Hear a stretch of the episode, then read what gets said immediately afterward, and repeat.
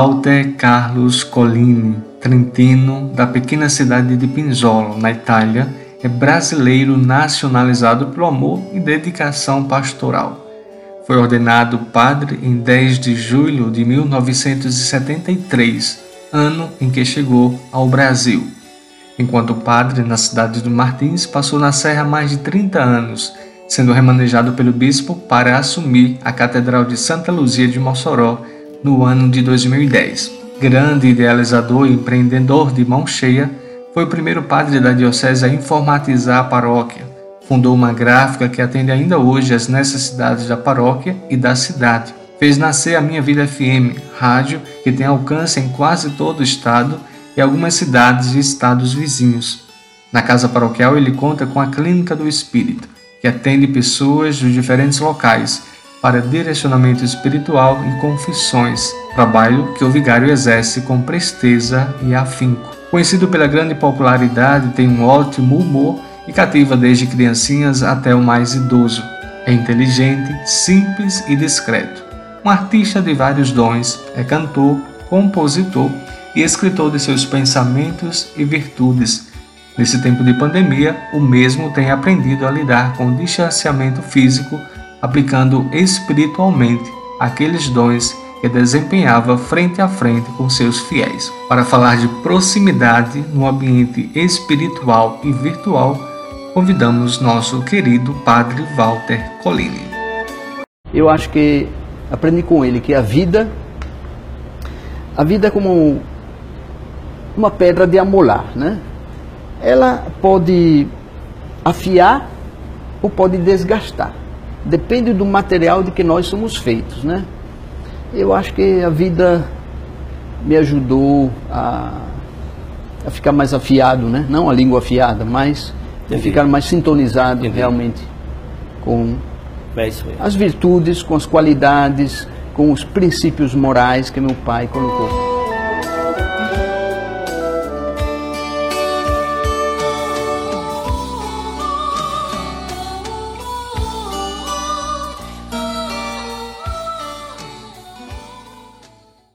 Muito bem, você conectado conosco pela nossa live, você que já espera esse momento da nossa entrevista, do nosso bate-papo, nós vamos agora receber e com muita alegria o nosso programa de hoje traz a presença, a participação do nosso amigo querido Padre Walter Colini. Boa tarde, Padre Walter.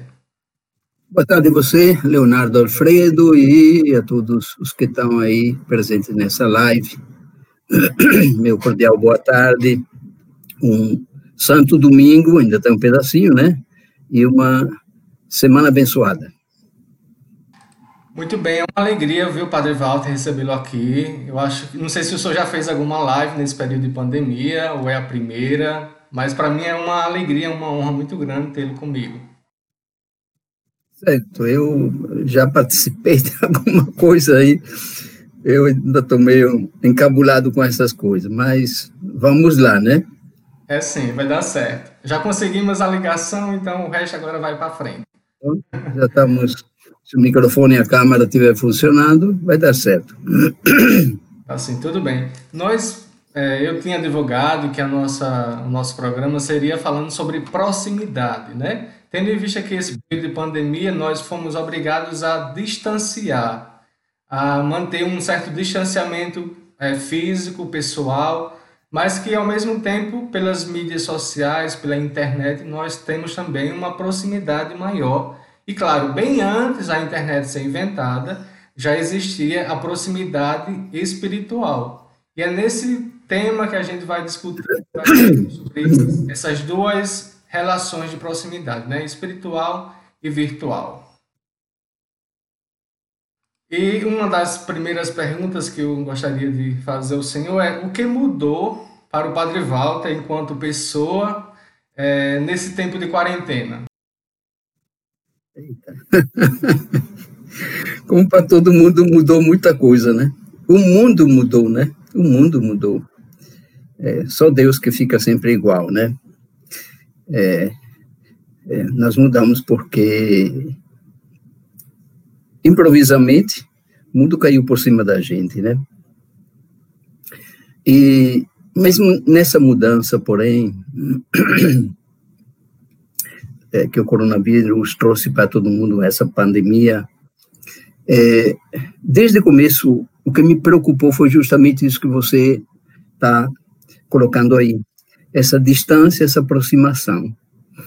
Eu sempre tive uma, um gosto especial por aquilo que nós rezamos no credo, né? Creio na comunhão dos santos. Muitos se perguntam, o que é essa comunhão dos santos? Alguém até de maneira muito simples pensa que é os santos comungando, né? Fazendo a comunhão. Não é bem isso. Comunhão é união com, né? Então, é, São Paulo chamava os santos, todos aqueles que pertenciam a qualquer igreja, qualquer comunidade, é, não sei, de, de, digamos, de Corinto, de Roma, de, uh, de Éfeso, etc. Ele chamava aos santos.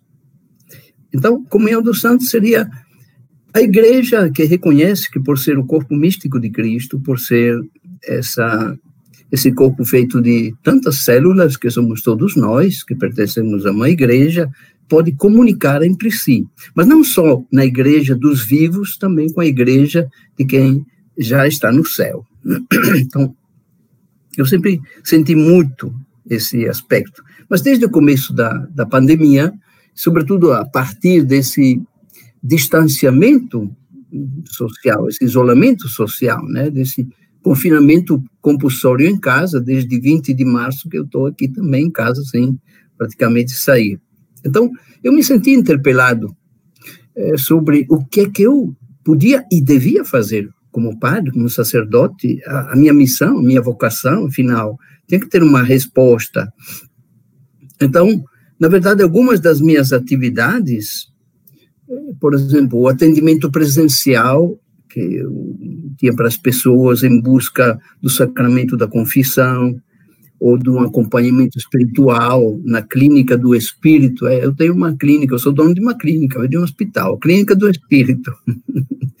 só, tem, só atendo um, um doente, um enfermo de cada vez, viu? Para confissão, para atendimento espiritual. Bom, Você às vezes vem também um É, não, infelizmente, então só, só um que, que é bem fraquinho, o Espírito Santo, né? Então, é, eu, eu sou apenas eu sou apenas um enfermeiro, eu que sou atendente, né? E, e ele, o Deus da vida que opera nas almas do povo, né? Então, eu batizei de clínica do Espírito, uma pequena capela. É, é, eu chamo também hospital da alma, se quiser, o ambulatório, o pronto socorro espiritual, ou academia espiritual, um pouco tudo disso, né? Então, eu atendia bastante pessoas, às vezes até oito pessoas num dia, uma hora cada, né? Então, isso aí, hoje, praticamente a minha clínica está fechada, no sentido da presença do atendimento presencial, mas está aberta ainda através dos canais, justamente os canais dos meios de comunicação social, o telefone, a, a internet, o, o WhatsApp, né? Estou é, atendendo, hoje mesmo já atendi umas três pessoas pelo WhatsApp, tenho mais uma de noite, né, e tá certo isso aí. Só que, o, no outro sentido, claro que falta, é, por exemplo, aquilo que era também a visita aos hospitais, que eu fazia é, sempre na segunda-feira à noite, na quarta-feira, então aquilo também, para aquela visita para dar conforto aos enfermos através do sacramento da visita, a oração pelos enfermos, a unção dos enfermos, é, a confissão, a, a, é, é, como é, a, indulgência plenária, e, e, e, várias coisas que eu podia dar aí no hospital, né? Então, aquilo hoje em dia tiveram que ser suspendidos, em obediência tanto à igreja, as normas que a igreja foi a primeira a, a entender que todos têm que fazer alguma coisa para é, combater esse coronavírus, né? E também pelas autoridades sanitárias, então, para o bem de todos, apesar de provocar desconforto ou sofrimento em muitas pessoas, é, foi isso aí, distanciamento social. Então, eu me questionei ao respeito do que eu podia fazer, então, nestas circunstâncias um pouco adversas, na verdade.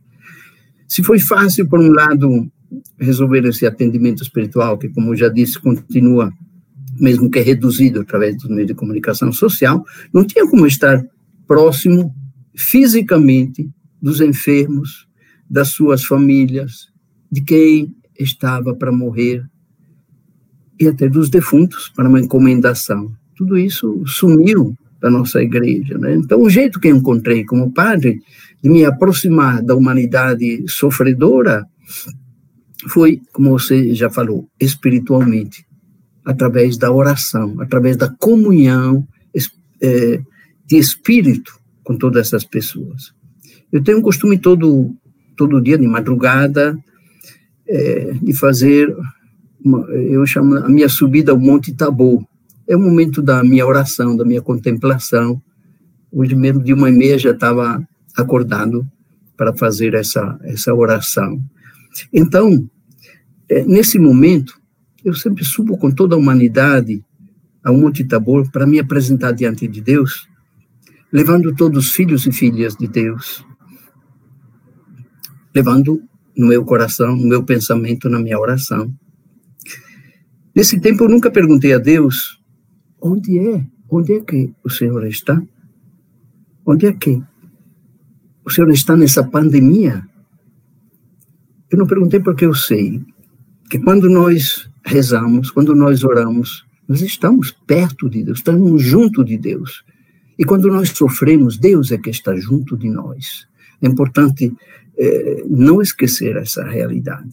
Então, eu sei que Deus, no seu amor infinito, no seu amor eterno, não precisa nem de mim, nem de ninguém, de nenhum ministro, digamos, dele, para estar presente, Deus mesmo, invisivelmente presente junto aos seus filhos e filhas, para lhe dar a sua graça, para salvar. Mesmo longe ou impossibilitados de utilizar os sacramentos, ou da assistência física é, da igreja. Então, todo dia o Pai me concede, pelo, me concede pelo Espírito Santo essa graça de estar misticamente unido, espiritualmente unido, por meio do corpo místico de Jesus e, portanto, pela comunhão do santo, como já expliquei, né? Que nós proclamamos até todo domingo, espero com muita fé, mesmo que apenas de uma maneira espiritual, mas pode até tirar esse apenas, porque parece que é uma coisa redutiva. Não. Desse jeito, com nessa maneira espiritual, eu posso entrar em contato, posso estar perto de cada enfermo, de cada enferma, para confortá-los, para celebrar de, de uma maneira invisível é, esse sacramento da presença esse sacramento da reconciliação, conferindo o perdão divino aos enfermos, levar o santo viático, é, ministrar a unção dos enfermos, segurar a mão de quem está nas últimas, ao se despedir dessa vida, e acompanhar invisivelmente até o irmão e a irmã que vai repousar no cemitério. Então, tudo isso, para mim, é uma coisa fantasiosa, faz de conta. É claro que, pelo Espírito, é uma coisa real e muito real. Como a comunhão espiritual, que substitui nessa época a comunhão física, né? Claro que a realização do meu desejo como padre, do meu coração, seria de poder realmente me fazer presente fisicamente nesta missão, é a minha vocação é o meu ministério sacerdotal. Mas me consola o fato que quem já está numa outra dimensão, que já, quem já passou dessa terra para o céu, com certeza muitos meus irmãos e irmãs hoje sabem que eu os acompanhei de uma forma invisível até a porta do paraíso. De certa maneira, posso até dizer isso, com pena de não poder ainda entrar também, mas de ter que ficar mais um tempinho aqui, nesse vale de lágrimas, gemendo, chorando neste vale de lágrimas, porque estamos no exílio, nossa pátria é lá onde alguns já se foram, né? Vamos esquecer que aqui nós estamos só provisoriamente. Por isso que as coisas aqui são efêmeras, são caducas, passam, são eternas. A eternidade está nos esperando, mas já entramos na eternidade, porque desde sempre Deus nos amou, desde sempre Deus pensou em nós. Né? Então, é, realmente, eu entendo que, mesmo desejando, é, por isso que eu conto até os meus dias, meus anos, eu conto como os prisioneiros, né? Quantos dias falta para, para se ver? Eles não, não somam os dias, eles detraem, né? Um dia menos. Pronto, para mim também um dia menos aqui, é, nesse Vale de Lágrimas, mas eu sei que, por enquanto, a minha missão ainda continua aqui na Terra, né? Muito bem, Padre Walter. É, o senhor já até iniciou um pouco daquilo que eu ia perguntar a seguir, que era sobre a comunhão dos santos, né?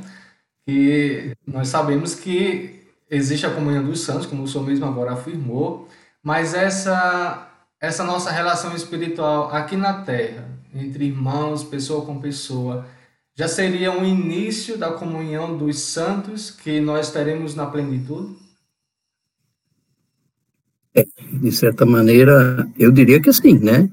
É, até a própria comunhão com o corpo de Cristo, que Jesus Cristo nos diz: quem come a minha carne, quem bebe o meu sangue, permanece em mim e eu nele. Ou seja, é uma união é, que é uma, é uma identificação, né? uma, uma identificação perfeita então, essa eu acho que é, é algo que, que nos ajuda realmente a, a entender melhor. É, eu, inclusive, eu escrevi um, um, artigo bastante amplo, não daria para apresentar agora aqui, mas poderia dizer alguma coisa sobre, é, voltando à comunhão é, espiritual que nós fazemos, não a comunhão eucarística, né? Mas é, eu diria o seguinte, que isso nos explica também como se dá a nossa comunhão entre nós, dessa maneira invi invisível. Eu desenvolvi muito bem esse sentido da comunhão do, dos santos quando meu pai faleceu. Eu tinha só 11 anos, mas já tinha esse conhecimento pelo catecismo da igreja, daquilo que era a comunhão dos santos. Então, eu sempre conversei com meu pai é, que faleceu assim, improvisamente, repentinamente, por um infarto. Naquela época não tinha cura para esse problema, né? Então, eu tive que, a minha espiritualidade teve que me confortar, e me confortou muito bem, sabendo que eu podia comungar, conversar com ele, sentir a sua presença de uma maneira diferente, mas era essa, né? Então, é, assim se dá também na nossa comunhão eucarística, né? Quanto mais nós compreendemos com a mente, mas também com o coração, com o nosso espírito, quanto mais nós compreendemos o sacramento da Eucaristia, que é a presença de Jesus em corpo, alma, humanidade, divindade, em corpo e sangue. Então, quanto mais nós entendemos isso, menos precisamos, digamos, do sacramento materialmente, porque nossa fé na Eucaristia, que é o meio é o meio, não é o fim da Eucaristia.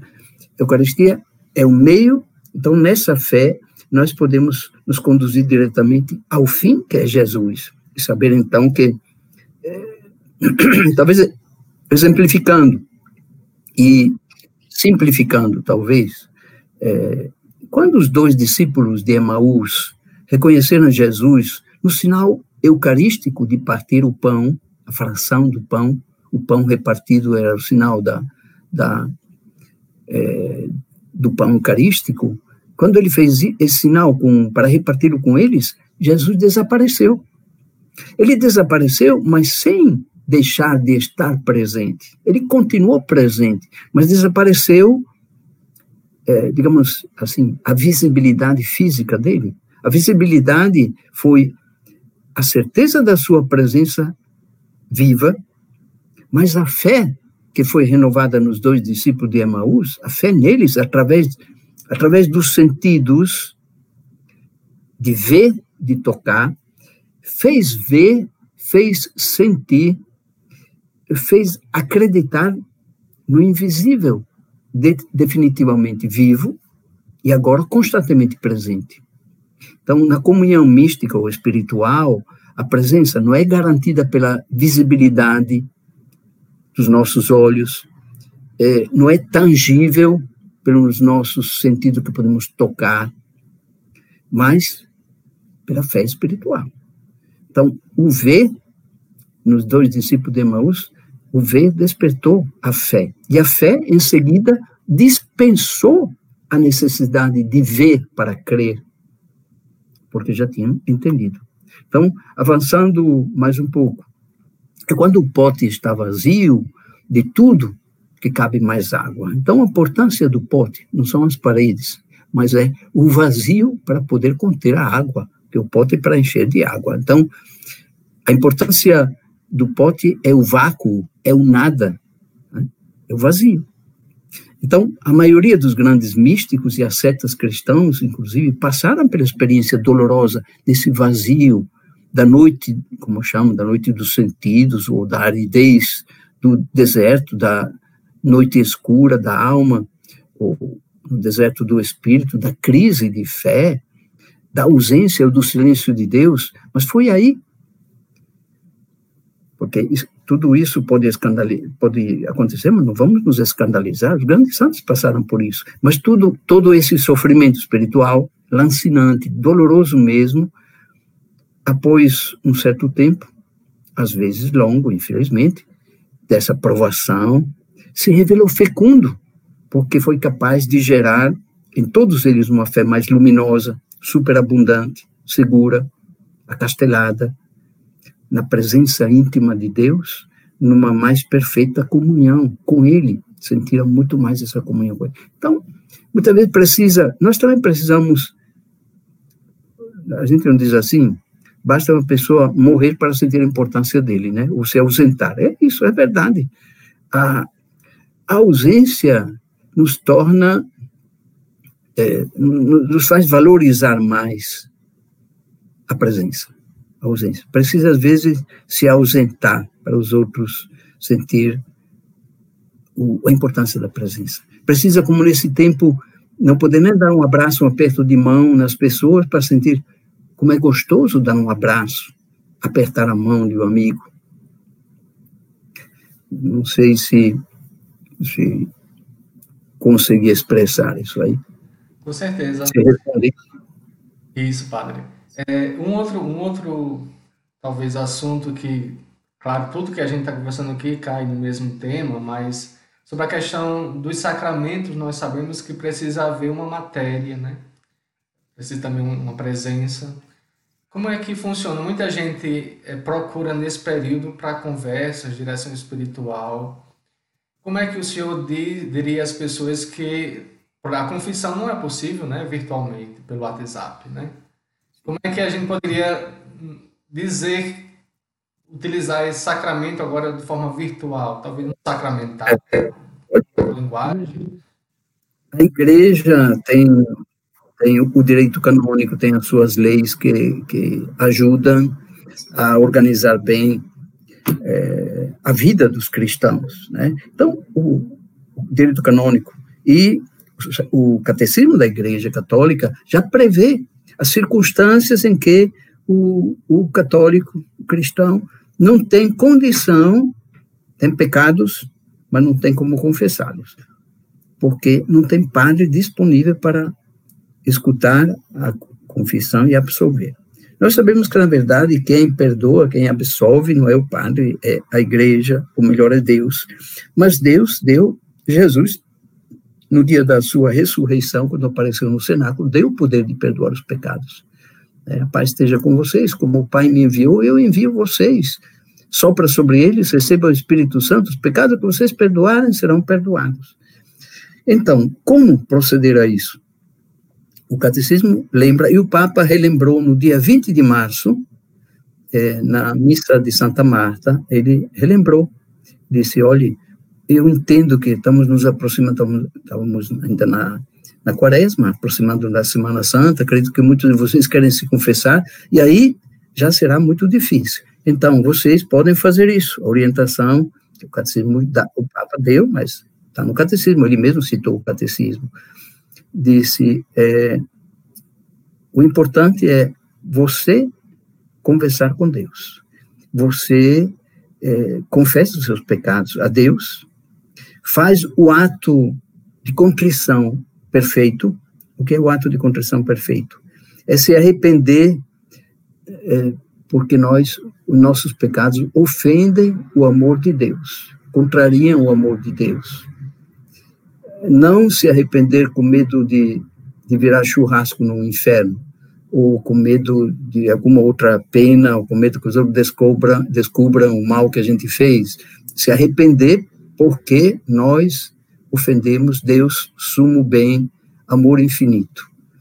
Então, com esse ato de contrição, nós seremos perdoados por Deus. Só tem uma cláusula, tem um compromisso, que é o de, quando tiver oportunidade de encontrar um padre, se confessar, dizendo os pecados dizendo os pecados que já contamos para Deus, dizendo, contando-os para o Padre, e aí nós recebemos, é, digamos, a ratificação do perdão que já recebemos, né? Recebemos a chancela, né? A certeza, a assinatura, o carimbo de Deus para dizer você foi perdoado mesmo.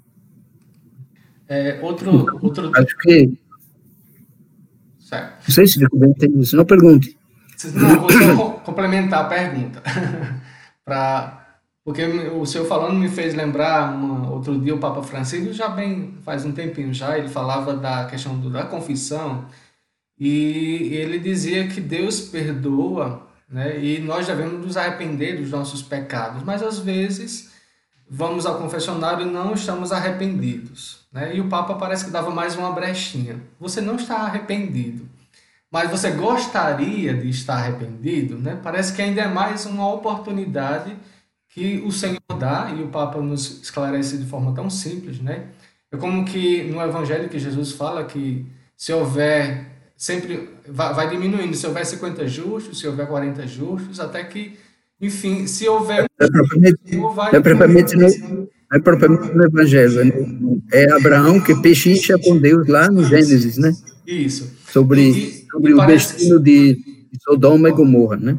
E parece que nós, especialmente eu acho que nós brasileiros, com aquele famoso jeitinho brasileiro, poderíamos dizer assim a Deus, né? E se eu fizer isso? E se eu apenas quisesse fazer isso? Será que tem uma forma de eu também entrar, né? Então, esse desejo de receber o perdão de Deus, mesmo que de forma distante do Padre, já seria, no dizer do Papa Francisco, também um, um perdão, né? Então, vamos dizer que o perdão é um percurso de duas mãos, uma que vai e outra que vem. O perdão vem de Deus, né? O perdão vem de Deus. Então, eu vou citar um exemplo que é muito ilustrativo. Quando Jesus estava na cruz, é, os que o crucificaram ainda estavam mangando dele. Você, desça da cruz, que nós acreditamos que você é Deus. Jesus deu resposta. A resposta dele foi: Pai, perdoa. Perdoe, Pai, porque eles não sabem o que fazem. Ou seja, eles não estavam arrependidos, não tinham rezado o ato de contrição, mas isso ainda não tinha igreja com as suas leis, né? Então, é, a igreja tem que marcar uma, uma uma conduta, um protocolo de conduta para a confissão, usar essa palavra de moda agora, né, no coronavírus. Então, claro que tem essas leis, precisamos estar arrependidos e tudo mais, mas vamos olhar a síntese, a, ao essencial da coisa. Deus, aí, Jesus perdoou, e o fato que ele pede ao Pai que perdoe, olha aí, Jesus é o Pai, é uma vontade só, portanto, é claro que ele está falando isso para nós escutarmos o que ele está dizendo. Ou seja, está dizendo a vontade dele é de perdoar. Da parte dele, ele perdoa. Eles que não se deixaram perdoar, eles que não receberam o perdão. Ou seja, eu, eu digo, a palavra perdão, etimologicamente, veja, veja que na palavra perdão, perdão tem dom. Perdoar tem doar, vem do latim. Então, esse doar é um presente. O perdão é um presente de Deus. Se eu lhe dou um presente Leonardo, precisa de duas mãos. A minha que se estende para lhe oferecer o presente e a sua que se estende para recebê-lo. Você pode não recebê-lo, Se você não recebeu, fica com quem? Fica com Deus, ainda o perdão que ele nos ofereceu, mas que nós não fomos lá pegar, não fomos lá receber. Então, não é culpa de Deus, Deus fez a sua parte.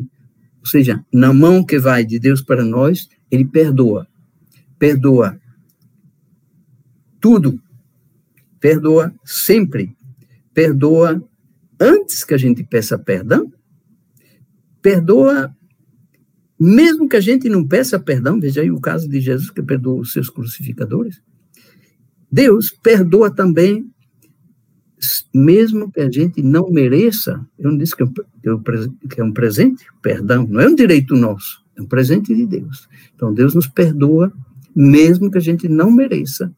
E eu vou dizer até mais uma coisa, não sei se escandalizou bem, mas Deus nos perdoa até ainda os pecados que nós ainda vamos fazer.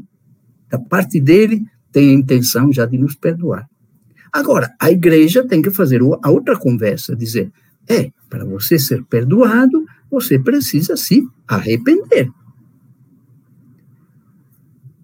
Para receber o perdão que precisamos nos arrepender. Não é para Deus dar o seu perdão. Deus já deu tudo. Repito, tudo, sempre. Antes que a gente peça. Mesmo que a gente não peça, mesmo que a gente não mereça, até os que ainda não cometemos já estão perdoados, da parte dele. Mas da nossa parte, aí tem que ter um arrependimento, tem que ter é, realmente o propósito de melhorar. Eu estou olhando só para cá no lugar de olhar para a câmera, né? É, mas é, tem que olhar aí a, a luzinha para olhar olho no olho, né? Pois é, então é assim que se dá o perdão de Deus. Então o Papa, é, Papa Francisco diz muitas vezes, Deus nunca se cansa de perdoar. Nós é que às vezes nos cansamos de ir lá pedir perdão. Aí é com a é, gente. Eu, eu o senhor vai falando e vem coisas à, à mente, né? Eu tenho que tomar cuidado para não. Estou olhando o relógio, você disse que é 40 minutos. É. pois é, daqui a pouquinho a gente termina. É... Não tem tempo, não tem problema. Na clínica do espírito do senhor aí em Mossoró, né, quando eu tive a oportunidade de, de visitar, tem uma imagem de Judas né, entre os apóstolos e o senhor falava do perdão que Jesus com certeza daria a Judas. Nós, enquanto seres humanos aqui, pecadores, nós tem, temos a tendência a condenar logo alguém que faz o mal, né? O que o senhor poderia dizer nessa relação de Jesus com o perdão que ele poderia dar, o que ele deu a Judas? Eu acredito que quando Jesus disse, Pai, perdoa, perdoa, porque não sabem o que fazem, Judas estava incluído nessa lista, com certeza. Provavelmente ele já tinha ido é, se enforcar. Veja bem, Judas é, não foi julgado por Deus. Com certeza Deus perdoou aquilo que eu disse antes. Ele deu, Deus deu perdão para ele. Ele que não foi lá buscar. Santa Teresinha do Menino Jesus diz uma frase muito importante, disse, é, eu também se tivesse traído Jesus, como fez Judas, eu também teria ido me pendurar. Ela falou assim. E, e aí você fica meio, uma santa que diz isso. Ela disse logo em seguida, disse, é, eu ia me pendurar no pescoço de Jesus para pedir perdão. É outro critério, né? Pedro pediu perdão e foi perdoado. Judas, ele achou que o pecado dele era tamanho que a misericórdia de Deus não seria maior do que o seu pecado. Foi aí a grande desgraça e o erro de avaliação de Judas. Judas não deixou Deus julgar, só Deus pode julgar. Ele se julgou. Ele mesmo achou o pecado dele enorme, não teria como ser perdoado. Então, ele, ele fez o processo para si mesmo. Ele se julgou, ele foi juiz de si mesmo. Se julgou, se condenou e executou a sentença de morte que ele tinha dado para si. Mas com certeza Deus deu para ele a sentença da vida. Por isso, lá na clínica do Espírito, que você citou, o painel que tem na frente de quem está se confessando, é justamente, representa os doze, imagine, tem os doze, mesmo que Judas não tivesse, né, tem os doze, é, e inclusive Tomé, que estava faltando naquele dia, mas é quando Jesus diz aquilo que eu citei antes. Como o Pai me enviou, eu envio vocês. sopra sobre eles, recebam o Espírito Santo. Os pecados que vocês perdoarem serão perdoados. Os que vocês não perdoarem não serão perdoados. E tem Jesus assim, com a mão em cima de alguém que está aí ajoelhado. Eu disse que imaginei que numa é, reconstrução daquele fato, podia ter acontecido desse jeito, não do, do jeito que aconteceu de verdade, mas desse jeito. Judas, aí, que veio pedir perdão a Jesus, e Jesus que tranquilamente diz: A paz esteja com vocês. Eu digo: Jesus foi doido entregar aos caras que acabavam de traí-lo, de negá-lo, de fugir com medo, entregar a missão que ele recebeu do Pai. É uma loucura. Pois Jesus, louco de amor, fez isso e manifestando uma grande confiança em nós, uma grande confiança pecado que vocês perdoarem serão perdoados. Então, imagino que aí Judas poderia ter recebido a reconciliação e ser venerado como tem Judas Tadeu, que é um grande santo, é um dos doze apóstolos, tivesse também o Judas, São Judas Iscariotes, para a gente dizer, olhe, nós também podemos acreditar que se nossos pecados são grandes, a misericórdia de Deus é bem maior. Interessante, padre, isso tudo. É, agora, para não fugir também do, do tema, né? A diferença que o senhor poderia dizer para nós da proximidade espiritual e a proximidade virtual, tendo em vista que hoje em dia, até um pouco tempo antes, se havia um certo tabu em relação às, às mídias sociais, às transmissões pelo Facebook, YouTube, e a gente tinha um certo medo, talvez, de se chegar a, a esses mecanismos. Né? Hoje em dia, é a única forma que temos de chegar ao povo é por esses meios sociais. Então, qual a diferença entre a proximidade espiritual e a virtual? Certo. É, é muito boa possibilidade que nós temos hoje de comunicação, mas tem também, claro, tem também um perigo. Se é, nesse tempo nós valorizamos a igreja doméstica, porque, é, de certa maneira, a igreja oficial, a igreja de carne e osso, ficou é, preclusa de poder é, estar presencialmente no templo de pedras, mas aí é, o que foi visualizado e reforçado foi o templo de carne, a igreja doméstica, através dos meios de comunicação que nos colocaram em numa presença espiritual. Eu, por exemplo, aos domingos, eu celebro todo dia aqui na Clínica do Espírito, Santa Missa, às 5 horas da tarde. No domingo, eu não celebro. Eu ligo a TCM para acompanhar a missa do bispo na catedral, em comunhão com toda a diocese. Não comungo, apesar de ter aí no sacrário da o meu sacrário é, é, é uma teca para levar a comunhão que está justamente é, na figura de Jesus nesse painel do qual eu falei agora, né? O painel do, que Jesus aparece no dia de Páscoa, no dia da ressurreição. Então, no lugar do coração dele, no lugar anatômico muito importante aqui, né, tem essa essa teca. Mas eu poderia descer e fazer a comunhão? Não faço questão para, para eu também não ser um privilegiado, para eu fazer a comunhão só espiritual no dia do domingo. E a missa também, não sei se posso dizer que estou celebrando. Para mim eu posso, mas assim digamos que a igreja tem as suas regras também muito justas, normas. Eu não estou, na verdade, concelebrando assim por um meio de comunicação. Mas eu faço todo o gesto, digo todas as palavras que o padre diria se estivesse celebrando, né? Então, eu vivo aquela realidade como um cristão qualquer, não o privilegiado, o padre que está celebrando, mas eu celebro como o, o assistente aí pela televisão celebra nessa contingência específica desse, eh, dessa pandemia. Mas isso, então, agradeçamos a esses meios de comunicação que hoje se tornaram cada vez mais a, a nível popular. Quem é que não tem um celular hoje em dia, né? Quem é que não tem? Né? Então, é, nós podemos realmente isso nos dá é, aquela capacidade. Agora, o perigo pode ser de. Não, com certeza nós vamos sentir muito a ausência daquela, daquela presença da comunidade, e com certeza, logo que abrirem as, as igrejas, nós vamos correr para encher as igrejas. Porém, pode sempre ter a, a, o perigo, por um lado, de se acostumar a olhar só pela televisão, que é como mais cômodo, na poltrona de casa.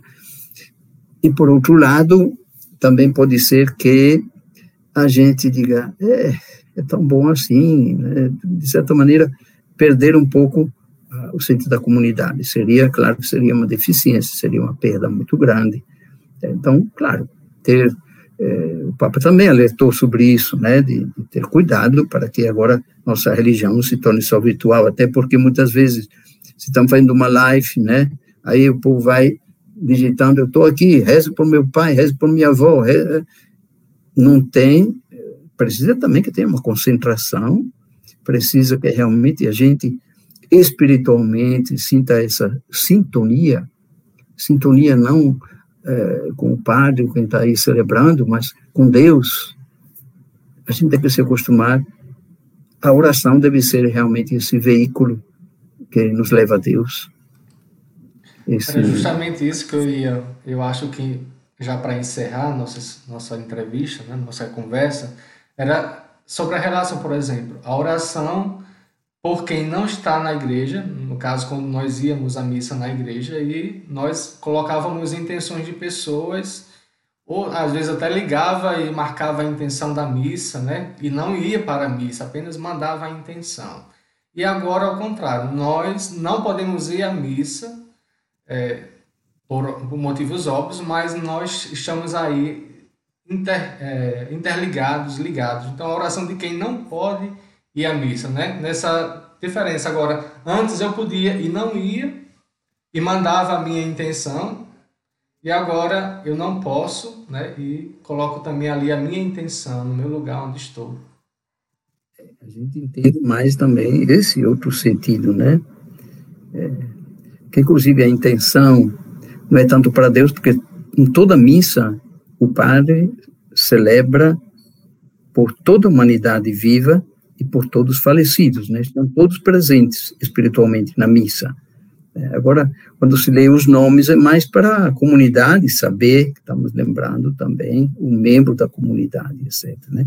Mas eu sempre incentivei, eu disse, não, se a pessoa não vem, manda rezar e não vem, não. Não, não, não tem, não tem lógica de anotar uma intenção se é desse jeito. Não sei que seja uma pessoa que vai viajar, olha, eu gostaria que lembrasse o meu ente querido, estou viajando, assisto a missa em outro canto. Tá bom, aí é diferente. Mas dispensar a missa e botar só aí a intenção, o meu, meu finado está sendo lembrado. Seria pouco demais, né? Muito bem, Padre Walter. Agora, Jesus, ele, ele mandou os discípulos, os apóstolos, irem aos quatro cantos da terra, evangelizarem, a gente vê muito bem isso na questão, na festa da Ascensão, né? Esse mandato de evangelização. Hoje em dia, talvez esses lugares pelo, pelos meios virtuais, né? Seria esse novo território geográfico que não é mais somente geográfico, mas ele alcança um patamar mundial, né? Então seria um novo mandato que Jesus agora faz também, claro, não esquecendo a o que vivíamos antes e como o senhor mesmo mencionou a fala do Papa Francisco, né, não tornar uma igreja virtual, mas de encontrar outros meios também agora acessíveis, né, a cada vez mais o evangelho chegar aos quatro cantos da terra, né? Agora, o perigo, Leonardo, é, é pode ser esse também da superficialidade. Ou seja, nós somos bombardeados. Eu todo dia é, tenho que abrir algumas vezes durante o dia o WhatsApp para me comunicar com um com o outro, sim. E eu recebo de 350, 400, às vezes até 500 mensagens num dia. Você tem condição de ler tudo? Não, não tem. Então, muitas vezes, a superficialidade também. É, o minuto estou tá rezando o texto aqui, vou ficar aqui um minuto, mando, reza por minha cunhada que está tá com Covid, pronto. Aí depois passo para outra live, passo para... Ou seja, fica uma coisa muito. Uh, o perigo é a superficialidade, é não descer na profundidade. Né? Então, claro, mas é, sempre não tem uma coisa perfeita, sempre tem um lado bom da coisa e o lado que às vezes. Então, a gente tem que corrigir eventualmente esses, essas coisas para poder realmente se servir desses meios da melhor maneira. Aí nós temos os instrumentos que podem funcionar muito bem, isso é verdade. Adrivaldo, muita gente está assistindo a nossa live agora, especialmente muita gente aqui de Martins, alguns martinenses que estão fora da cidade, que estão assistindo, né? Eu já disse ao senhor anteriormente, estou em Martins esses dias, né? É, o senhor está em Mossoró, mas muita gente aqui, até vejo que por meio de uma transmissão, de, uma, de um compartilhamento da paróquia de Martins, também muita gente está tendo acesso a esse momento com o Senhor, né? Eu não, não, daria tempo agora de dizer todo mundo, mas eu lembro aqui Moésio que está nos assistindo, né? Jardilene, Socorro, as irmãs da Sagrada Face, especialmente irmã Socorro está ouvindo, as irmãs lá na Bolívia, irmã é, Enengarda, a irmã Aldileis, muita gente está ouvindo, está assistindo e desejando aquele abraço ao Senhor, um abraço virtual. Olha aí como é bom, né? Então, eu retribuo também esse afeto, esse carinho, né? Daqui, pelo vídeo, vamos mandar, então, um abraço para todas as pessoas. É, é um abraço virtual e virtuoso, e acho que é um abraço que abraça com Deus toda a humanidade, né? Sem esquecer nenhum, todos nós somos filhos e filhas de Deus, né? Então, todos os quase 8 bilhões de eu que existem no mundo, é, que olham para os outros e, e veem quase, quase só outros, né? O eu é só uma pequena exceção, né? Cada um de nós é uma pequena exceção desse mundo. Pois é, mas somos todos unidos no amor de Deus. Deus ama a todos e a cada um com amor infinito, total, absoluto e eterno. E é por isso que nós somos gratos ao nosso Deus. Muito bem, eu só tenho a agradecer né, a sua disponibilidade em atender né, este meu pedido né, e de poder contar com a sabedoria, a inteligência, a simpatia que o Senhor tem para nós, sempre né, muito atento, muito atencioso e enriqueceu esse momento aqui. Você sabe que o, o, o velho é, tem uma, uma certa experiência, né? Dizem que o diabo sabe, sabe mais por ser velho do que por ser diabo, né? Então, eu já vivi 74 anos, acumulei, acumulei um bocado de, não estou dizendo que tenho 74, não tenho, porque só tenho daqui para frente, né? Como já disse. Agora, é, eu, eu, é, a gente vai juntando uma experiência, né? Eu, eu digo, posso não ter muito QI, mas tem um bocado de KM. TI é quociente de inteligência, KM é quilômetros rodados. Eu já rodei um bocado de quilômetros, por isso que posso, posso me permitir também dar alguns conselhos aos outros. Meu irmão dizia, é, o velho, sabe por que, é que o velho dá muitos conselhos? Ele dizia, não sei não, por quê? Porque não pode mais dar maus exemplos. Muito bem, é, é. É, é interessante porque acabamos terminando com um certo tom de humor, né? Que é o característico do Padre Valdo. Eu gosto de dizer a, piadinha no final do meu programa, né? Isso, isso mesmo. Eu ia até pedir, mas o senhor já acabou de, de contar. Pois, tá bom, então. Um abraço muito um abraço grande. Deus para te todos. abençoe também. E minha bênção. Te abençoe, abençoe todos aqueles que estão escutando. É, aliás, não digo Deus abençoe, Deus abençoa é uma garantia que Deus sempre nos abençoa. Vamos fazer por onde merecer essa bênção de Deus. Obrigado, Padre. Um abraço. Posso desligar? Estou dispensado. Isso. Tchau, tchau a todos. Tchau. Até a próxima. Até. Muito bem, então foi uma alegria muito grande ter o Padre Walter conosco nessa live bem especial. Muita gente está acompanhando agora aqui de casa, aqui de Martins, de Fortaleza, de Mossoró. Então é uma alegria muito grande ter todo esse pessoal que está assistindo porque gosta do Padre Walter, porque também se interessa com o tema.